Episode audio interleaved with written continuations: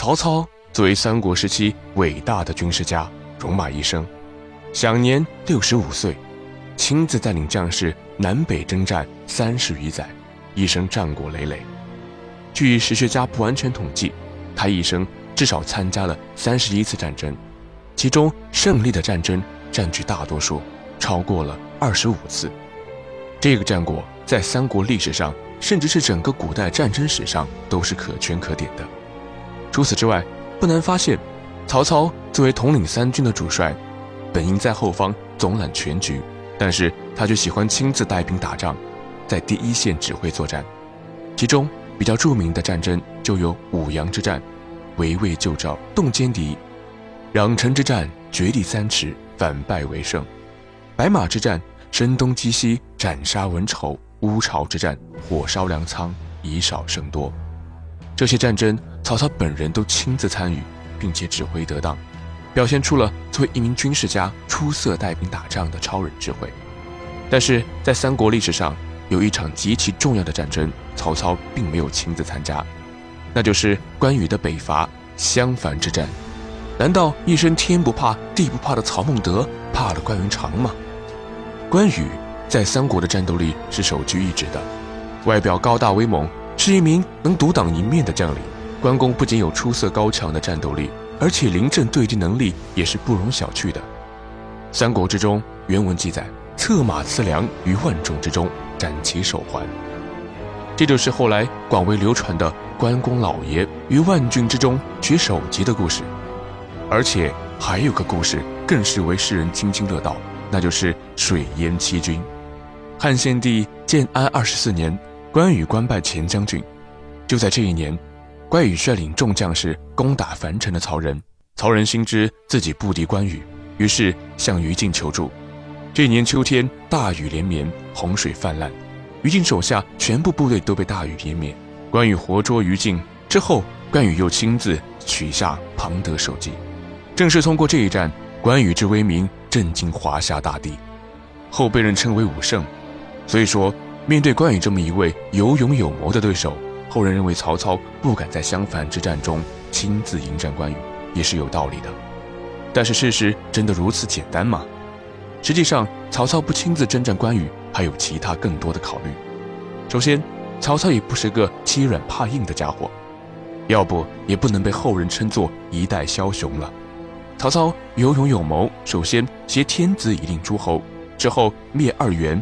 胜吕布、马超，而后降匈奴、乌桓，在这些大型战役中，曹操无不亲自出京征讨。所以在襄樊之战中，曹操不带兵亲征关羽，肯定不是因为害怕关羽。从当时的地理位置来说，如下图：当时曹操远在长安，而关羽正在襄樊作战，两地相距遥远，正所谓远水救不了近渴。由于距离原因，迫使曹操此次无法亲自出兵。具体来看，当时的长安距离襄樊有多远呢？查阅相关资料可以得到，当时的长安即是现在的陕西西安，而当时的襄樊和现在的襄樊地理位置是大概统一，以及当今的湖北省襄阳市。从现在的地理位置来看，西安到襄阳千里之遥，即使乘坐特快火车也需要八九个小时。当然，三国时期是没有火车的，当时最快的交通工具就是马车。一般来说，古代马车一天也只能跑三十公里，而且负重长时间奔袭的话，速度还会变慢。也就是说，若是曹操到了前线指挥作战的话，必定会贻误战机。所以说，从打仗的实时性来看，曹操派遣于禁迎战关羽是明智之选。张辽、徐晃出兵神速，无需曹操御驾亲征。首先，关羽攻打襄樊的曹仁，曹操接到消息后，首先就派出了一名大将。于禁率兵支援曹仁，但是人算不如天算。当年八月，天降大雨不止，水淹七军。在此两个月后，曹操带兵来到洛阳。虽说比起长安，洛阳离襄樊更近一步了，但是这段路程还是比较遥远。曹操深知战场上风云万变，稍有迟疑，可能就会陷入万劫不复之地。于是，曹操斩钉截铁地命令徐晃立即带兵支援曹仁。为了以防万一，担心徐晃像曹仁一样败于关羽。与此同时，曹操还命令张良同时向襄樊进军。张良也是汉末三国时期曹魏名将之一。合肥之战，他一举成名，威震四海。建安二十年，张辽仅有八百官兵队伍，竟然迎战东吴十余万大军，直捣孙权主帅大旗，把东吴军队打得溃不成军，落荒而逃，仅差丝毫便能获得东吴主帅，由此留下了张辽之题，成为了千古的典故。张辽当时驻守合肥，他不但阵前能以一敌百，而且深得曹操宠幸。他一向能揣摩到曹操的意图，虽然他收到曹操的命令相对较晚，但他所率部队向樊城进军的速度却很快。即使前进速度很快，但限于当时距离遥远，加之粮草辎重过多，当他还没有到达战场，关羽就已经被徐晃打败了。张辽于是和曹操在磨坡两军相会，曹操亲自乘坐马车出来慰劳他，为他接风洗尘，犒劳三军。由此可见，因为襄樊之战爆发的时候，曹操身在长安，这导致他不能立即亲征关羽，只能不断调兵遣将，以此避免关羽突破襄樊防线，造成更大的麻烦和更严重的后果。还有一点，我们不得不说，据史料记载，曹操在襄樊之战的时候已经六十五岁左右，已经过了花甲之年，将近古稀的人。即使曹操身经百战，身强力壮。但是也经不住岁月的摧残。俗话说得好，人老不以筋骨为能。这么大年纪的人，哪能再经得起长时间的舟车劳顿？况且还是带兵打仗的急行军呢？万一在行军的过程中有个三长两短，在大战之中，岂不是肯定会动摇军心，给敌人可乘之机？另外，根据《三国志》等史料记载，曹操在建安二十五年就在洛阳因病去世，这是个什么时间节点呢？上面已经提到了，襄樊之战发生在公元二百一十九年，也就是曹操六十五岁的时候，而建安二十五年就是公元二百二十年。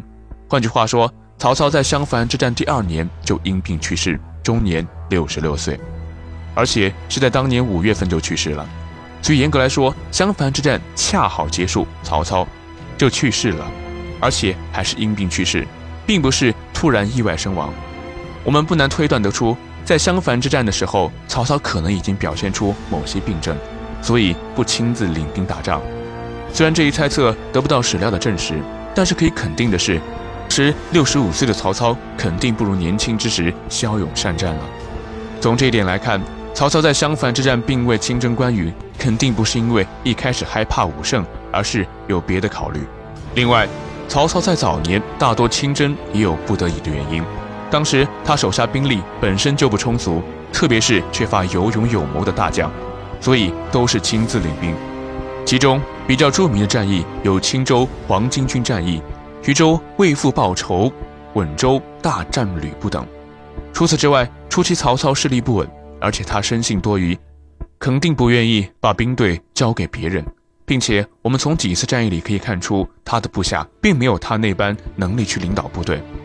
领兵打仗涉及军权大事，这不能轻易交给别人来做，这样可能会导致军权败落。后来随着曹操势力范围不断扩张，他不但要考虑军事作战方面的内容，还要考虑政治和经济的内容。这些事情若都是要曹操亲力亲为，即便他有三头六臂也忙不过来。有时候就会派手下武将带兵出征。曹操后来也愿意派部下带兵打仗，但也想历练将领，激励士兵。亲自亲征，不仅可以掌握军权，还顺便可以观察战况，做出对自己军队最有利的判断。总是在自己余下的将领始终是难以在实战中战胜敌人的。俗话说：“一将无能，累死千军。”当军中主将都是攻击能力不强的将领，其他将领即使再有能力，也很难带来胜利。所以说，让部下领军作战，可以锻炼他们的实战能力。万一在将来发生大战的时候，自己又抽不出身来顾及四方。这时候有一批可以依赖的将士就显得至关重要了。深入剖析曹操的为人，可以发现他喜欢任用曹姓宗族和夏侯氏族的人，因为这个两个姓都是他的亲族。即使是其能力更强的将领，他们的实际权力都不及这两个宗族的人。他并没有大力培养外姓宗族势力，这样有个极大的弊端，就是当时对手的实力比较强的时候，自己宗族的人难以抵挡的时候，就只有自己亲自御讨了。这样的缺点也很显然，即使势力扩张的速度就慢了很多。可以说，曹魏的疆土大部分都是曹操自己打下去的，但是在自己有生之年都难以一统天下。后来随着自己年龄越来越大，看着还有大片疆域没有攻占，他也明白了，靠自己的一己之力难以平定天下。特别是自己临近暮年的时候，便开始不再事事亲征了。所以基于以上分析，曹操不亲征关羽，绝非是因为胆怯于关羽。